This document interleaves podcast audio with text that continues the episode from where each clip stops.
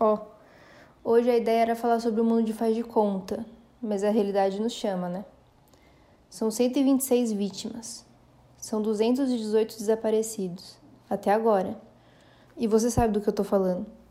Em poucas horas choveu o que era esperado para chover durante o mês inteiro na cidade.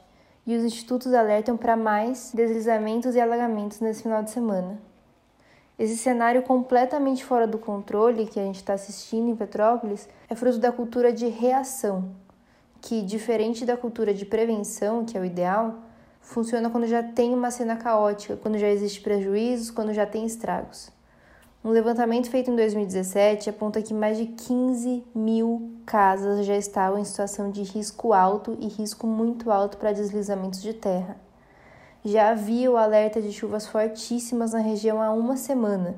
O painel intergovernamental sobre mudanças climáticas já avisava do aumento na frequência de períodos de muita estiagem, seguidos por períodos de chuvas muito intensas. É óbvio que há muito design a ser tratado e destrinchado em cada informação acima, mas não é hora disso. Agora é hora de focar todos os esforços em ajudar as pessoas de Petrópolis. Como puder, ajude, cuide dos seus. A frase laranja aí embaixo de todas as news da design e construção não é à toa. Ajude Petrópolis. Use máscara, cuide dos seus. Tudo que nós tem é nós.